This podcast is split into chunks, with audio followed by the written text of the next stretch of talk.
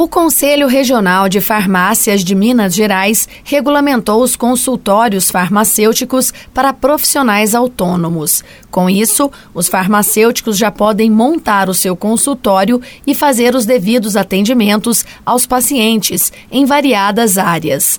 A presidente do Conselho Regional de Farmácia, Júnia Célia de Medeiros, fala sobre a regulamentação, que é uma importante conquista para a categoria os consultórios farmacêuticos foram normatizados pelo Conselho Federal de Farmácia desde 2013 e por uma lei federal em 2014. Mas para a certificação deles, o registro deles no Conselho nosso de farmácia, foi através dessa resolução que saiu essa semana. Então agora temos como os farmacêuticos autônomos apenas com o seu CPF, de forma simples, um licenciamento na prefeitura, com uma declaração que é, está cadastrado é, como contribuinte de recolhimento de imposto sobre serviços, ele vai ao, ao Conselho de Farmácia e faz o registro do seu consultório. Esse consultório farmacêutico é uma, um espaço onde o farmacêutico vai atender as pessoas, preservando seus, a sua individualidade, esses consultórios vão atender as áreas de farmácia clínica, estética, acupuntura, ozonioterapia e práticas interativas e complementares, que abrangem atividades como homeopatia e fitoterapia. Júnia explica que outras funções o farmacêutico poderá desempenhar nesses espaços. O farmacêutico pode é, orientar o paciente sobre como usar os medicamentos, avalia o conjunto dos medicamentos que ele está usando, a dosagem, o horário, as interações medicamentosas. Às vezes, aquele paciente ele vai em vários médicos.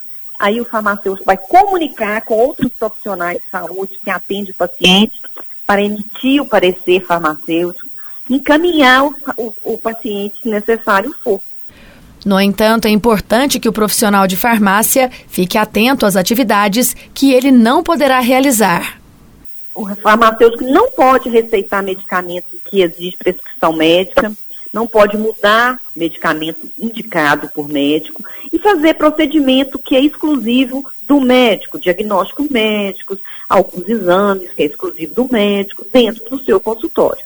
Né? Nós encaminhamos o paciente. O papel do farmacêutico é muito ligado a, ao papel de saúde. O que o farmacêutico prescreve apenas são medicamentos que são chamados isentos de prescrição e devidamente registrados ao prontuário do paciente.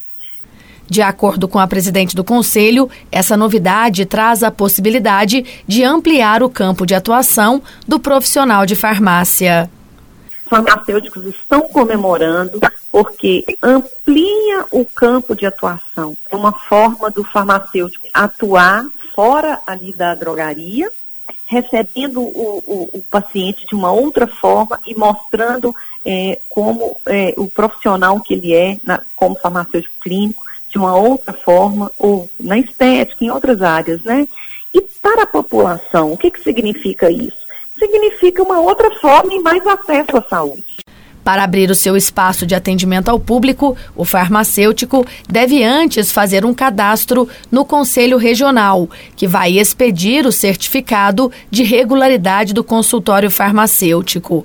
Esse documento terá validade de um ano e deverá ser afixado em local visível no consultório. Não haverá cobrança de taxa nem anuidade para fazer o cadastro. No entanto, o farmacêutico deverá estar em dia com as suas obrigações financeiras junto ao Conselho Regional.